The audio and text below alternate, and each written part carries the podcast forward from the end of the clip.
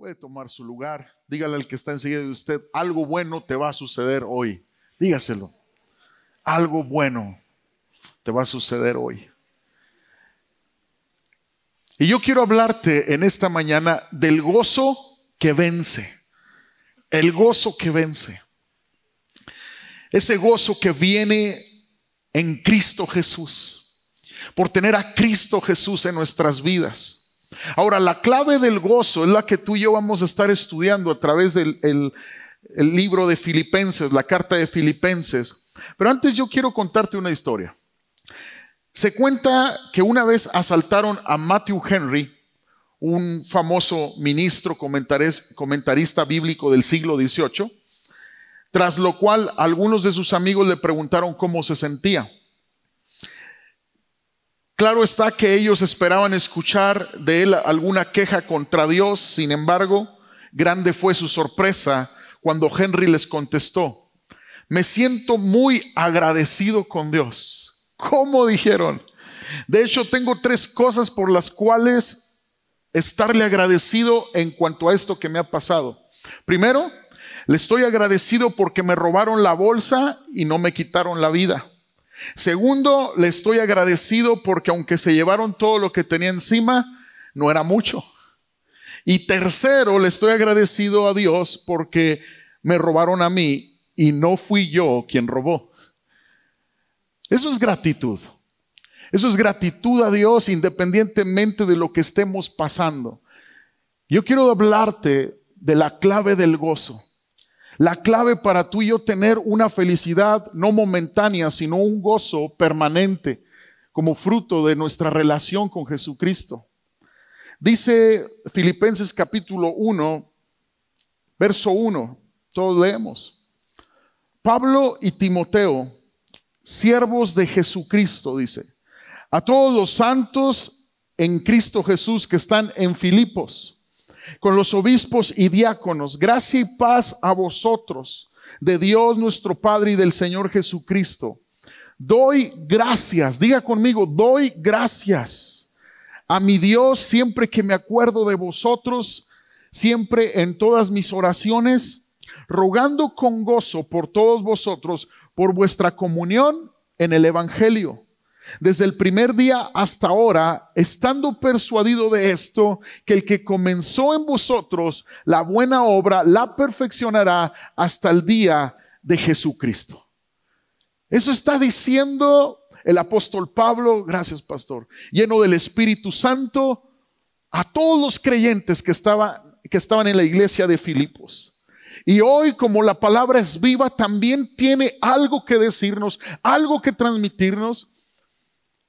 El Señor siempre usa su palabra para revelarnos su voluntad, el camino por el cual tú y yo vamos a escoger y vamos a decidir transitar por ahí y vamos a obtener todos los beneficios del reino de Dios en nuestra vida.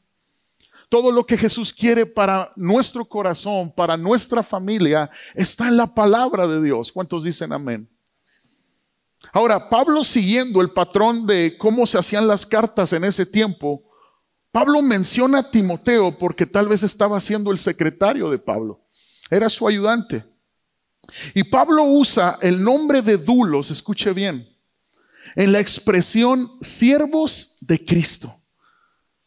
Está usando esta palabra en griego, dulos, que significa y que describe la actitud, ojo, Escuche, la actitud de un esclavo. Él se está presentando como un esclavo de Jesucristo. Era como se veía el apóstol Pablo.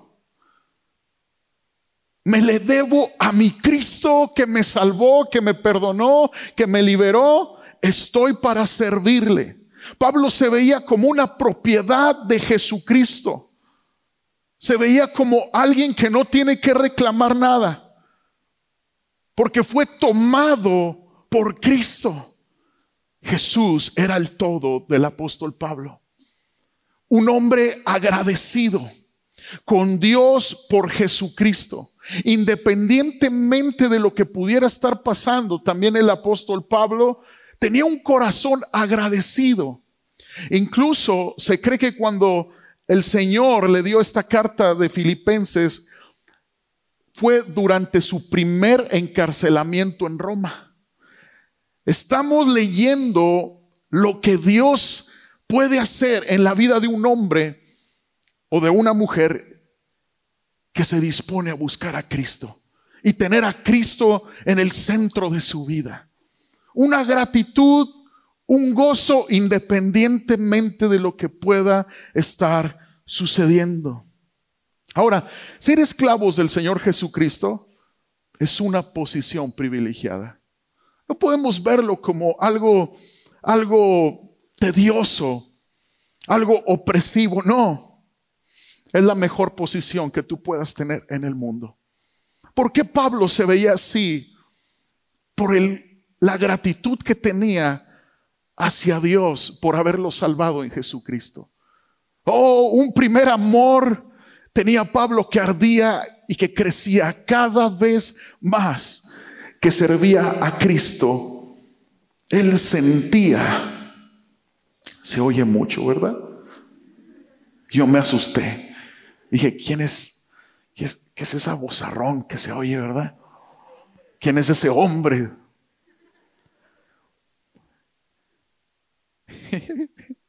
Qué chido. Pablo tenía esa gratitud, amados, porque él entendía quién había sido fuera de Cristo y lo que Cristo había hecho en él. Que el Espíritu Santo nos ayude a mantener un corazón lleno de amor y pasión por lo que Él hizo por nosotros. Amados, nunca se nos olvide quiénes éramos sin Cristo. ¿Te acuerdas quién es, quién era sin Cristo? muchos de nosotros ya no estaríamos, pero Cristo nos salvó. Oh, con un amor eterno, ¿cuántos dicen amén? Cuánta paciencia nos tuvo y nos coronó de bienes y misericordias. Estábamos perdidos y nos hizo parte de la familia de Dios. Alguien tiene que darle un aplauso de gratitud al Señor. Claro que sí, siervos de Jesucristo, esclavos de Jesucristo. Oh, es lo mejor que nos pudo haber pasado.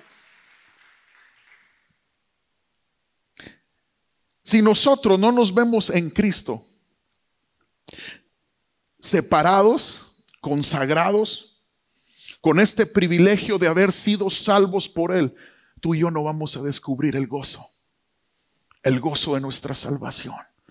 Tú y yo no vamos a poder vivir en un gozo permanente a pesar de las dificultades que enfrentamos personales, familiares y como sociedad. Y yo creo que también como iglesia. Vivimos tiempos donde la iglesia está pasando pruebas cada vez más. No solamente la pandemia, la contingencia, sino hay pruebas en cuanto al ambiente, a la sociedad que nos rodea, al, ambiente espiritual del mundo. Está siendo probada la iglesia de Cristo. y está siendo llevada a mantener su convicción firme, a mantener su, su, rumbo firme a pesar de la opresión y presión que pueda existir en el mundo. Un compromiso con el Evangelio, un compromiso con Jesucristo, un compromiso con la santidad, un compromiso con lo eterno. Y Filipenses nos muestra también lo que es una mente espiritual. Existe una mente carnal y existe una mente espiritual. Existen cristianos carnales y cristianos espirituales. ¿De cuál quieres ser tú? De los espirituales. Porque el espiritual tiene el beneficio del fruto del espíritu. Y yo no sé tú, pero yo sí quiero paz, gozo, amor, templanza en estos tiempos. Oh, yo sí quiero e, ese dominio propio en medio de tanta provocación del enemigo. Yo quiero una mente espiritual. Y mira la mente espiritual que el apóstol Pablo proyecta en Filipenses 1, verso 1, dice Pablo y Timoteo, siervos de Jesucristo, a todos los santos en Cristo Jesús que están en Filipos con los obispos y diáconos. Pablo está diciendo, los santos que están en Cristo y en Filipos. Dos lugares diferentes. Estamos en Cristo y estamos en Filipos. Es decir, los pies en Filipo, pero la mente, el corazón, el espíritu en Cristo. Pablo no dijo, en Filipos pueden tener gozo.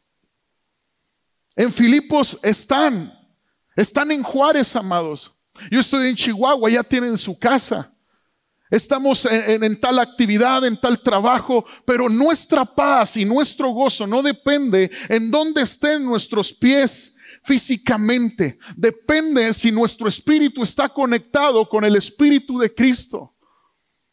Dos lugares diferentes. Pablo no está diciendo en Filipos les va a ir bien. Esto es un gozo que no depende de cómo te vaya. Esto es un gozo que depende de Cristo. ¿Qué tan conectado estás con Cristo y con su palabra? Pablo no dijo, en Filipos va a haber gozo, va a haber paz. No. Dijo a los que están en Filipos, a los que están en Cristo. No importa qué, pueda estar sucediendo en tu trabajo o incluso en tu familia, tú puedes tener el gozo de tu salvación. No importa lo que estés pasando exteriormente a tu alrededor. Puede haber un torbellino tal vez. Pero la condición del creyente en Cristo es destinada a estar llena del gozo de su salvación, lleno de la paz de Cristo, lleno de ese amor incondicional de Cristo pese a lo que estemos viviendo. Esto es algo sobrenatural. No lo podemos hacer en nuestras propias fuerzas, pero el Espíritu Santo nos ayuda en nuestra debilidad. Qué bueno que estamos aquí, conectándonos con Cristo, con la fuente de este gozo eterno prometido. Y el verso 3, Pablo menciona tres veces a Jesucristo. ¿Por qué? Porque Pablo lo que tiene que decir es esto. Jesucristo es el gozo. Jesucristo es el gozo que la iglesia necesita. Cristo es el centro de lo que yo tengo que decir. El mensaje fundamental del Evangelio es Jesucristo. Es Jesucristo. En Él está la plenitud. En Él está todo lo que tú y yo necesitamos, lo que tú y yo anhelamos, está en Cristo Jesús. Y estos primeros versos nos muestran que el agradecimiento y el gozo siempre están de la mano. La gratitud es una forma de vivir la vida. La gratitud que él pudiera experimentar le da el gozo que necesita. Esto está sucediendo con el apóstol Pablo. La gratitud que él tiene hacia Dios por Cristo, por sus hermanos en la iglesia de Filipo, es lo que le da la fortaleza para seguir adelante lleno de gozo, esperanza. Entonces, si Pablo puede dar gracias por hermanos que están a kilómetros de distancia de donde él estaba cuando estaba redactando esta carta, nosotros podemos dar gracias por algunos de los hermanos que están aquí a nuestro lado, por nuestra familia de sangre, jóvenes por sus padres, por tu esposa, hombre, por tu esposo, mujer. Yo creo que podemos ser agradecidos por el hecho de que Dios nos ha rodeado de personas que son de bendición para nosotros. Y muchas veces esperamos el gran milagro para ser agradecidos. La gran provisión, la gran promoción, el gran milagro. No, Pablo está, Pablo está enseñándonos a ser agradecidos por las personas que Dios ha puesto a nuestro alrededor con la conciencia, con el entendimiento que son de bendición. Son de bendición. Sea agradecido con los pequeños detalles. ¿Cuántos están agradecidos por el hecho de haber despertado esta mañana? ¿Cuántos están agradecidos de estar con tu familia escuchando la palabra, tu familia espiritual, adorando a Cristo? ¿Verdad que sí? Gracias a Dios. Ahora, nosotros batallamos para encontrar motivo por el cual agradecer por las personas. Pero Pablo encuentra motivos bíblicos, siempre por qué agradecer y no solo por los filipenses, lo hizo por todas las iglesias, lo hizo por los corintios. Y eso que los corintios estaban tremendillos. 1 Corintios 1:4 dice, gracias doy a mi Dios siempre por vosotros, por la gracia de Dios que os fue dada en Cristo Jesús. Pablo tiene un corazón tan fundamentado en Cristo que da gracias por todos los hermanos que le concede conocer. Ahora, pero ¿cómo? Pablo no veía los problemas, por ejemplo, de las iglesias como Corintio. Sí, Sí los veía, pero para él pesaba más la bondad de Dios sobre la vida de las personas, iglesia. Para él pesaba más la bondad, la gracia y la misericordia de Dios sobre las personas que los errores de las mismas personas, que el pecado de las mismas personas. Si tú y yo somos hijos de Dios, tenemos la misma meta, agradecer agradecer. Y muchas veces el matrimonio está en queja. Y muchas veces el matrimonio está medio, medio, medio, medio. Pero es ahí donde tú y yo tenemos que agradecer. Somos obra en proceso en las manos de Dios. Y siempre es bueno decirle al Señor, gracias. Gracias por mi esposo, Señor. Gracias por el trato que tú tienes con él. Oh, tú y yo ya no somos lo que éramos pero tampoco habremos de ser lo que seremos en Cristo si tú y yo seguimos cimentados y arraigados a la palabra de Dios. Siempre hay algo por qué agradecer en este proceso de santificación. Siempre. Gracias Señor por mis hijos. Yo sé Señor, no son perfectos, no son llamados a hacerlo, están caminando. Gracias, gracias porque están aquí. Gracias porque te buscan. Y aún los que no te buscan, gracias porque tienen la oportunidad de rendirse a Jesucristo en arrepentimiento y salvar sus almas. Gracias, Señor. Hay oportunidad, hay gracia. Dale un aplauso al Señor por eso.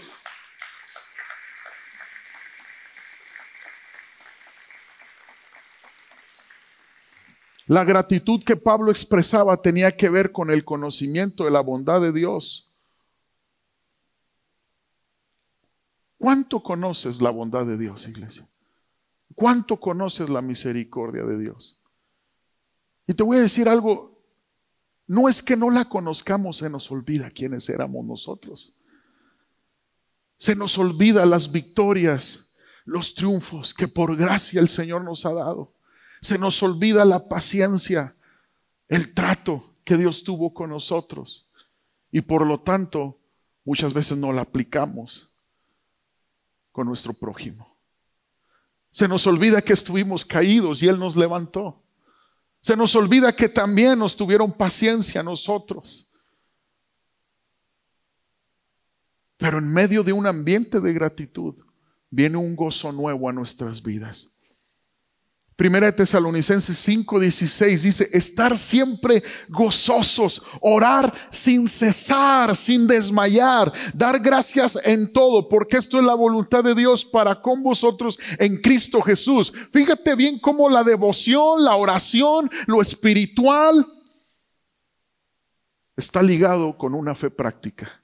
Dar gracias en todo. Orar sin desmayar. Vamos, una iglesia que ora, una iglesia que, que levanta sus manos y adora al Señor y se mete con Dios buscando la presencia de Dios. Pero traduce toda tu devoción a una vida llena de gratitud. Gracias Señor. Gracias mujer por estar a mi lado. Gracias hijos por estar hoy conmigo. Gracias por el pan nuestro de cada día. En medio de un ambiente de queja, no me pagaron lo que yo esperaba, no me promovieron. Gracias Señor, de todos modos. Job 1.21 dice, desnudo salí del vientre de mi madre, desnudo volveré allá, Yahvé dio, Yahvé quitó, sea el nombre de Yahvé bendito. Fíjate bien, entender esto es también parte de la bendición para ser agradecidos.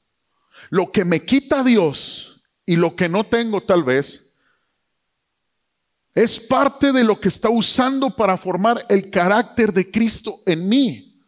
Entonces, darle gracias a Dios en todo tiempo, en los buenos tiempos como en los malos tiempos, forma el carácter que Dios quiere tratar en mi vida, el carácter de Cristo. Ser más como Jesús. Ahora, ¿cómo puedo experimentar el gozo en los malos tiempos? ¿Cómo puedo experimentar este gozo que viene de parte de Dios cuando las cosas tal vez no se están poniendo tan agradables como yo esperaba? Estamos por terminar un año y tal vez hubo metas, hubo sueños que tal vez no alcanzaste, que tal vez no experimentaste, pero eso no te hace exento o no te priva de poder experimentar el gozo de tu salvación, amada iglesia. ¿Cómo puedo experimentar el gozo en los malos tiempos? Número uno, recordando que en los malos tiempos Dios sigue siendo fiel y puedo aferrarme a su amor y a sus promesas. Aférrate a su amor. Él te ama. Estés pasando lo que tú estés pasando, Él te sigue amando y su promesa permanece firme para siempre. Mantente agradecido por su amor incondicional. Número dos, los tiempos malos son un instrumento de Dios si yo le amo y confío en Él. Romanos 8, 28 lo promete. Todo obrará para el bien de aquellos que confían en el Señor, que han depositado su amor, su esperanza en el Señor. Número tres, ¿cómo puedo permanecer en gozo en los malos tiempos? Tener en cuenta que todas las circunstancias son un instrumento que están formando por gracia el carácter de Cristo en mi vida. Iglesia, nuestra visión, nuestro destino es que el carácter de Cristo sea cada vez más real. Hombres, nos conviene formar el carácter de Cristo. Es lo que nuestras generaciones, a nuestras generaciones, les dará seguridad y les dará un ejemplo que seguir. Jóvenes, les conviene formar el carácter de Cristo, porque todo lo que Dios quiere edificar en tu vida, todos los planes, todos los sueños, todos los proyectos, necesitan un fundamento sólido. Y el carisma y los dones y los talentos no van a ser sostenidos por un carácter que no sea el carácter de Cristo. El fundamento de, la iglesia de Cristo es Jesucristo, es, es el impartimiento de ese carácter a cada creyente temeroso de Él. Aquel que escucha el mensaje de Cristo, aquel que lo hace. Vendrán unos cuantos vientos, vientos contrarios, unos cuantos problemas. Vendrán inundaciones tal vez, pero su casa estará firme como la roca. Necesitamos el carácter de Cristo sobre nosotros. Dale un aplauso al Señor, claro que sí. Él está trabajando en tu vida. Tanto lo bueno como lo malo que estás pasando, está formándote el Señor. No lo dudes.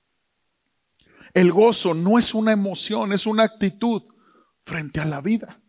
No es algo emocional. Pablo no pudiera ordenar tener una emoción. No. Pero está mandando tener una actitud de gozo.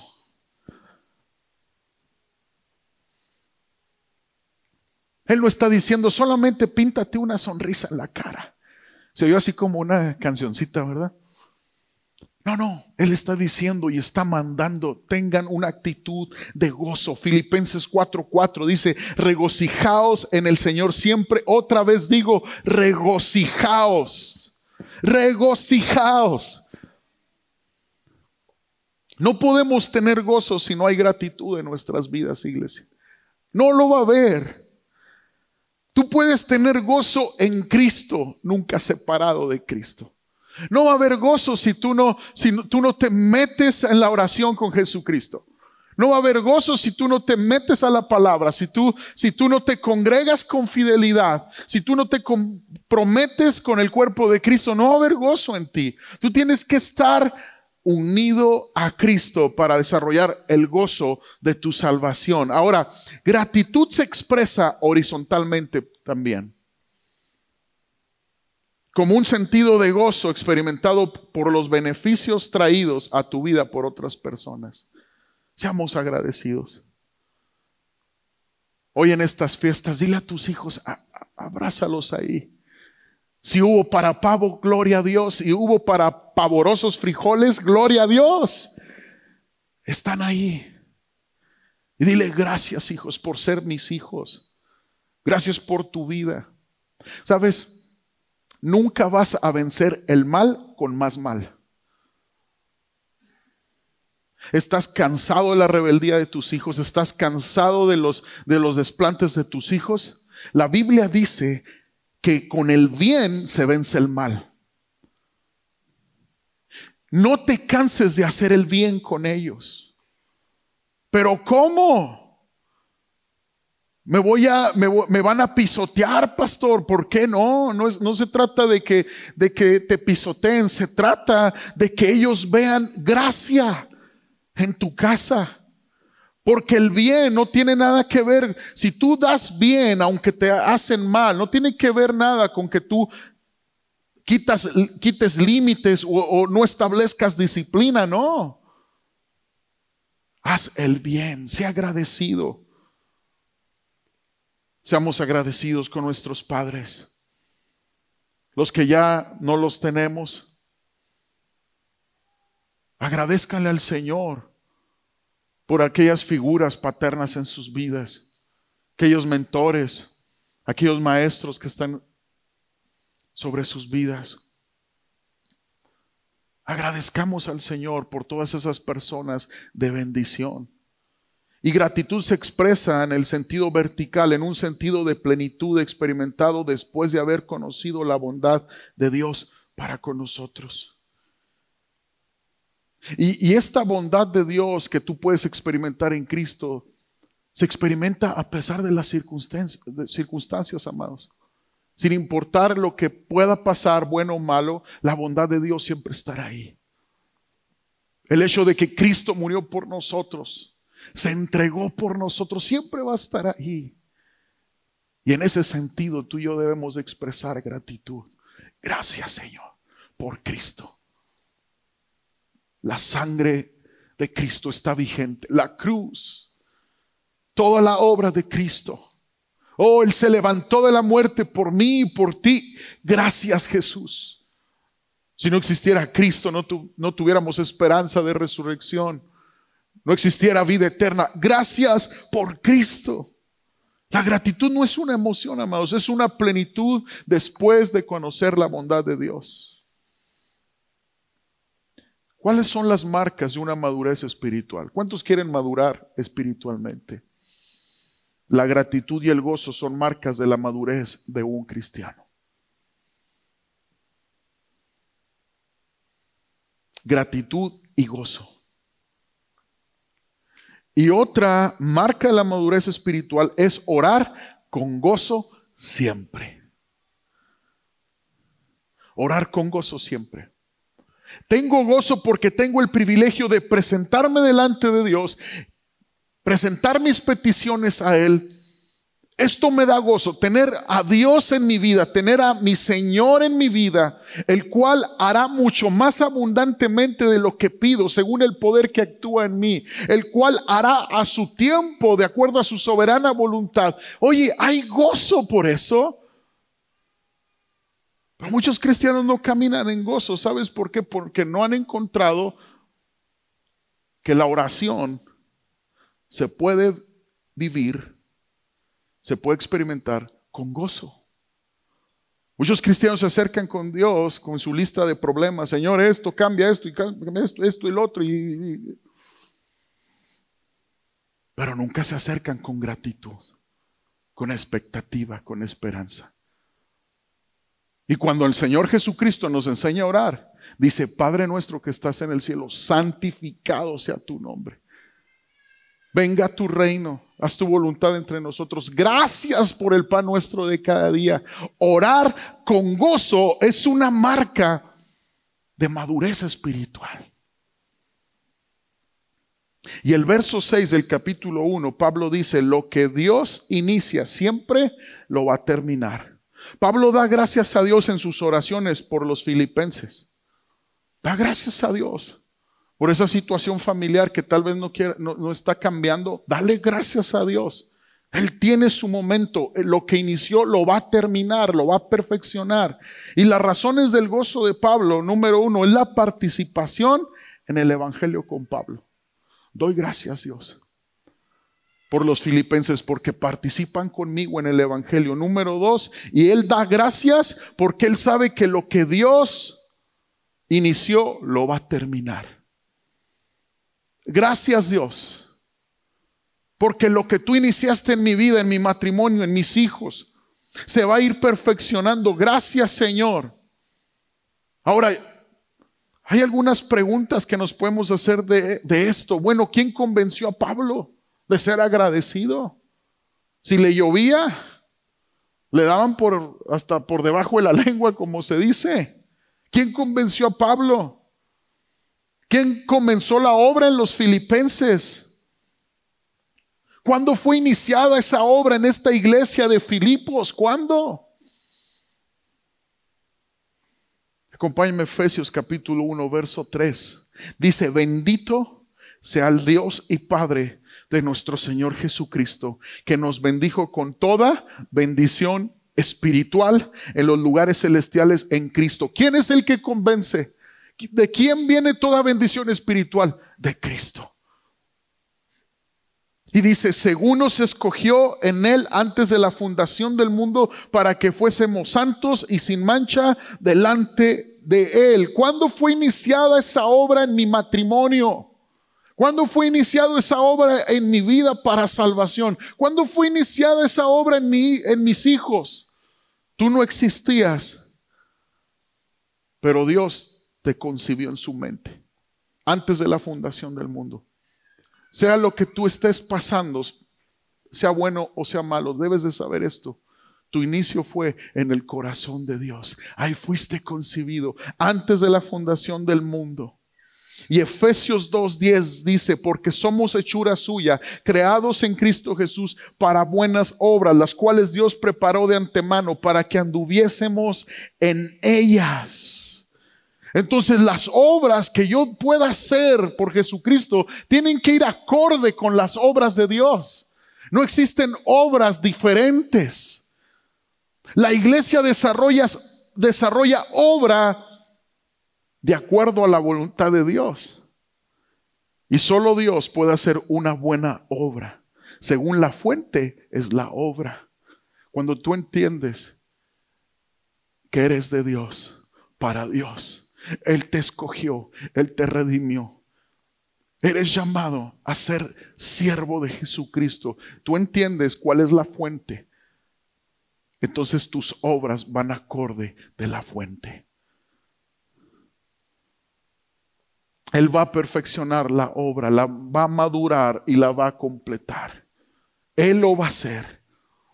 No puedes caer en desánimo, no puedes caer en, en, falta de esperanza. Él va a hacerlo, Él va a completar, Él va a madurar. Y ese trabajo que inició cuando tú no lo amabas, Él lo va a completar. Porque antes de la fundación del mundo te escogió para buenas obras, para que le conocieras cuando no lo amabas, cuando lo negabas.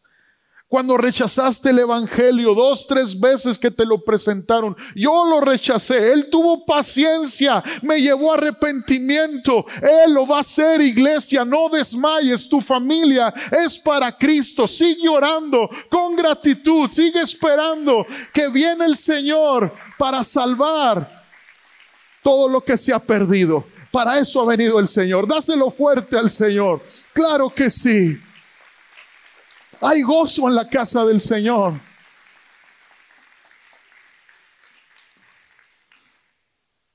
El que te escogió a completará su obra en ti. Y Él te va, te va a quitar dos, tres cosas. Ya te, ya te está quitando algunas cosas. Y cómo duele, ¿verdad? Pero cómo sana la verdad de Cristo. Él comienza a actuar y, y comienza a tratar con nuestro egoísmo, con nuestro orgullo. Él comienza a tratar tal vez con el desorden que hay en nuestra vida. Pero yo te quiero decir algo, no te salgas del taller de nuestro Señor. No te salgas de los caminos de Dios, no te alejes de la iglesia, mantente firme, aunque duele el proceso, pero cómo sana la verdad.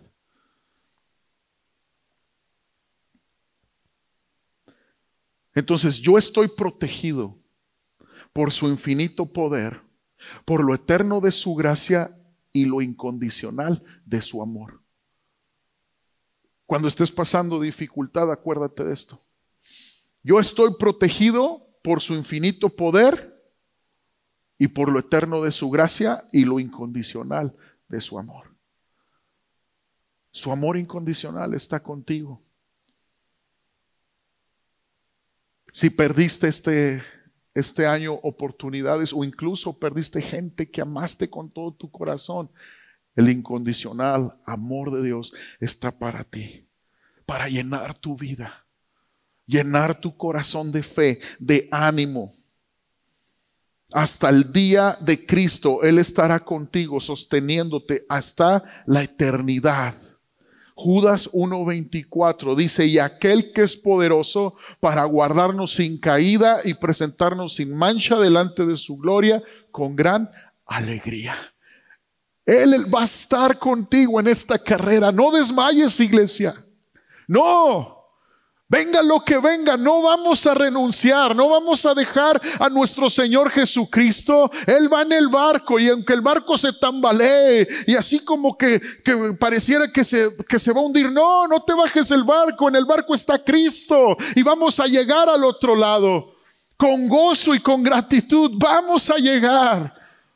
Esta carrera nos la ha dado el Señor. No podemos parar. Sigamos constantemente en los caminos de nuestro Señor Jesucristo con la esperanza de la eternidad puesta en nuestros corazones, bien arraigados a la palabra, que lo mejor está por venir. Y eso mejor es Jesucristo. Él viene por segunda vez. Él viene por su iglesia. Gózate por esta esperanza que tenemos. Amén. Amén. Y ahí en el capítulo 1 de Filipenses, en el 15 y el 16, voy a leer hasta el 18, mira cómo el gozo es un fruto en la vida de Pablo y por lo tanto puede ser un fruto en nosotros como creyentes. Dice, algunos a la verdad predican a Cristo por envidia y contienda pero otros de buena voluntad. Los unos anuncian a Cristo por contención, no sinceramente, pensando añadir aflicción a mis prisiones, pero los otros por amor, sabiendo que estoy puesto para la defensa del Evangelio. ¿Qué pues? que no obstante, de todas maneras, o o por pretextos o por verdad, Cristo es anunciado y en esto me gozo y me gozaré aún. En esto me gozo y me gozaré aún. Fíjate los dos grupos que estaban predicando el Evangelio.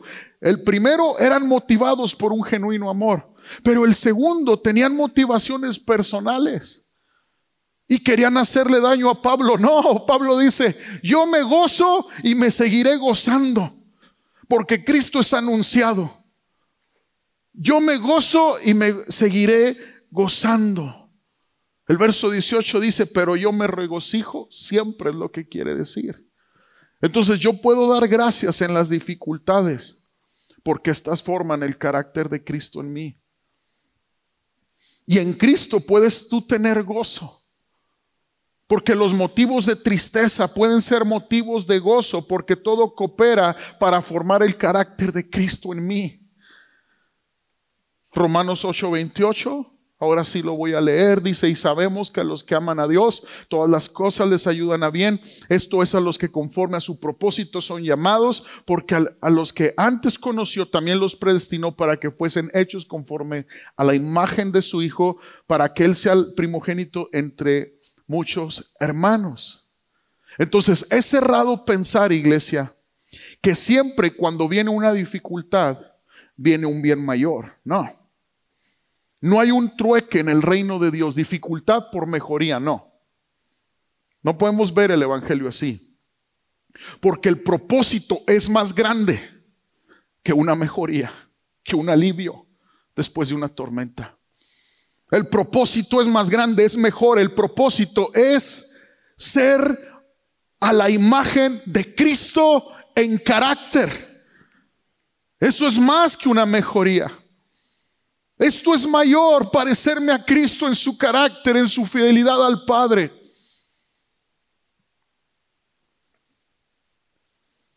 Juan 16, 33 dice, estas cosas os he hablado para que en mí tengáis paz. En el mundo tendréis aflicción, pero confiar, yo he vencido al mundo.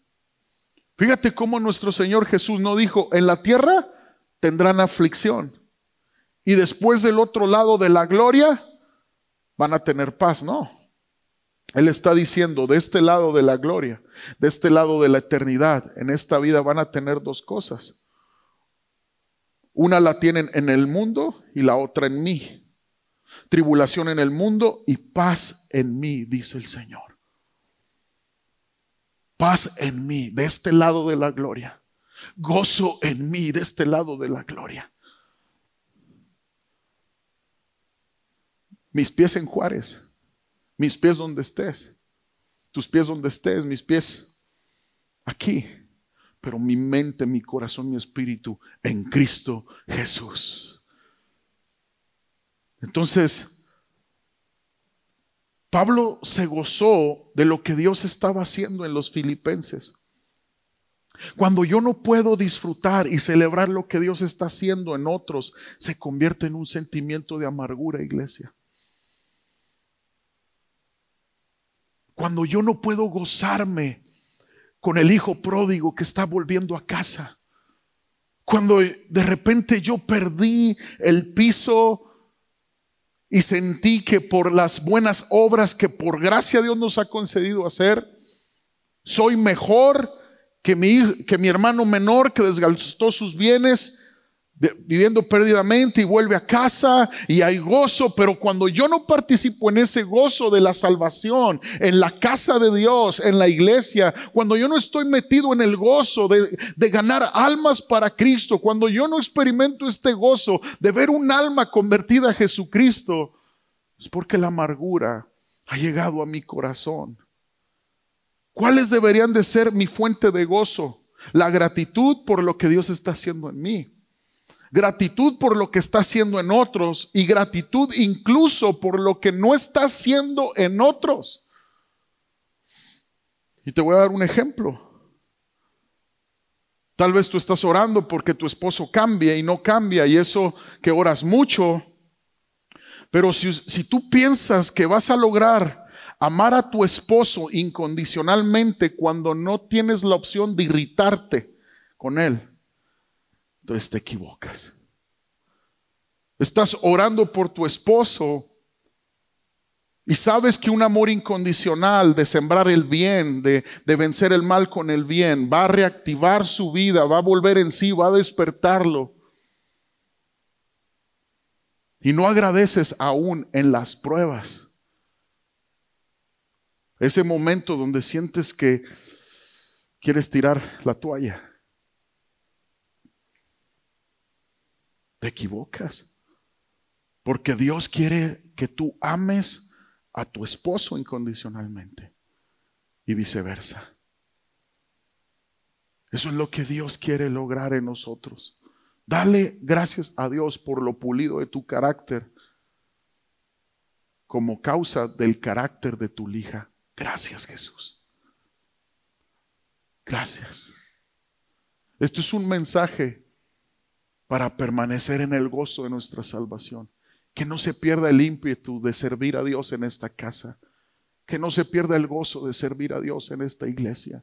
Que no se pierda el gozo de pertenecer, de permanecer en esta iglesia. ¿Tienes problemas con los hermanos aquí en tu iglesia? Van a venir si no los tienes. O te amargas o das gracias. Gracias por el carácter de mi hermano que está puliendo mi carácter. Gracias, Señor. Entonces, al desarrollar gratitud, vamos a tener gozo. Vamos a tener gozo. Y yo quiero invitarte a ponerte de pie. Si alguien me puede ayudar con el piano, se lo agradecería mucho. No sé si anda por ahí Richie.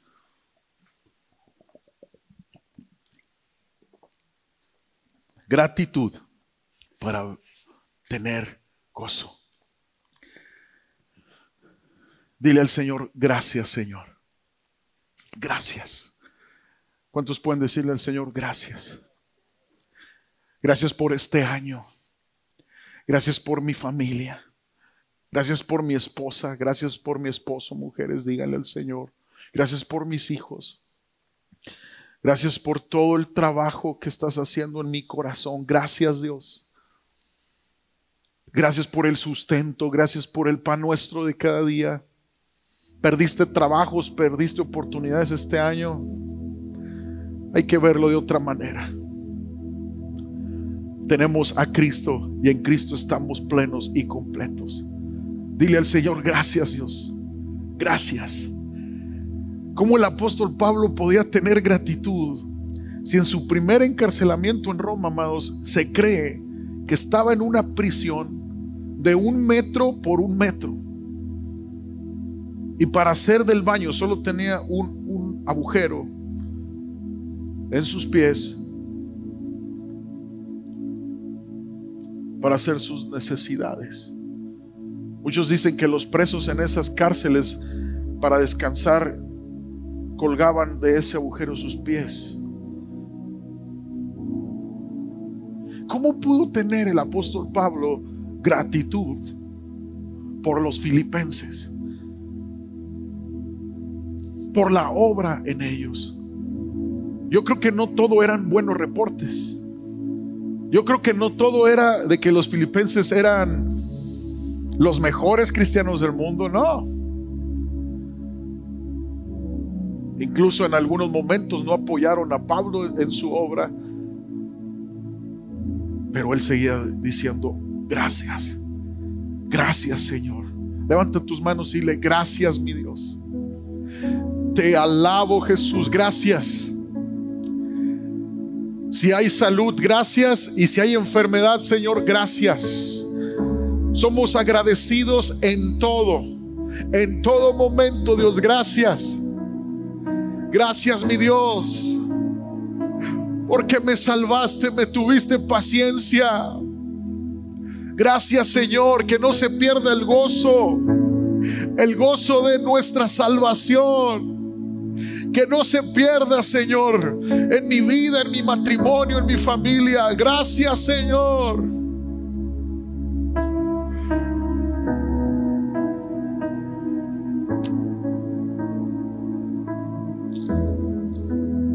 ¿Qué gana el hombre si pudiendo ganar el mundo pierde su alma? Dice la escritura.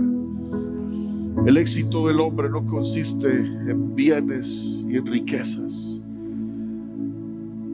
el libro de Eclesiastés termina, el todo del hombre es guardar sus mandamientos, es temer al Señor, guardar sus mandamientos. Este es el todo, el éxito del ser humano. Dile al Señor, gracias mi Dios, por tu palabra en mi vida, tu palabra en mi vida. Padre, oramos para que el gozo vaya en aumento. Ese gozo que no depende de nuestra situación externa, Oh Espíritu de Dios, prodúcelo en nuestro corazón. Señor, gozo, gozo en nuestros hogares, gozo en nuestras familias. En el nombre de Cristo. Gozo en la casa. Gozo cuando un pecador se arrepienta y corra, Señor, a ti. A Cristo Jesús. Llena nuestra casa de gozo, Señor. Llena esta iglesia de gozo de ver tus planes, de ver tus propósitos, Señor, cumplirse en el nombre de Jesús. En el nombre de Jesús. En el nombre de Jesús. San Juan 6:10, cuando Jesús multiplica esos peces y esos panes, dice la escritura que los tomó y dio gracias. Y ocurrió el milagro y ocurrió esa multiplicación.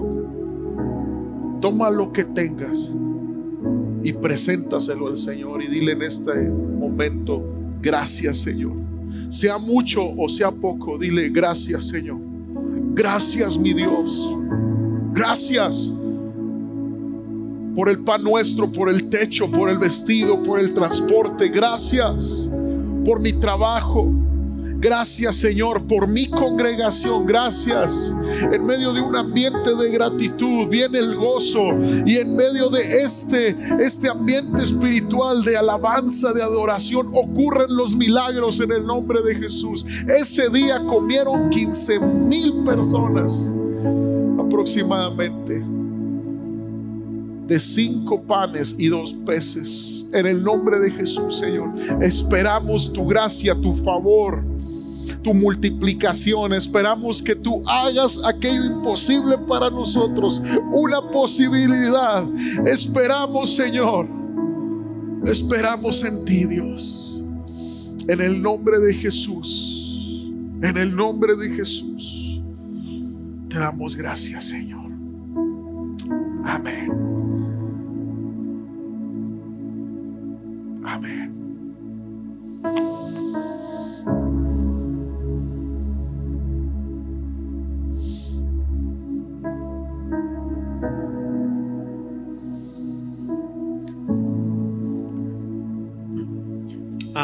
Gracias, Señor. Gracias por lo que nos has dado, Señor. Gracias por lo que no nos has dado.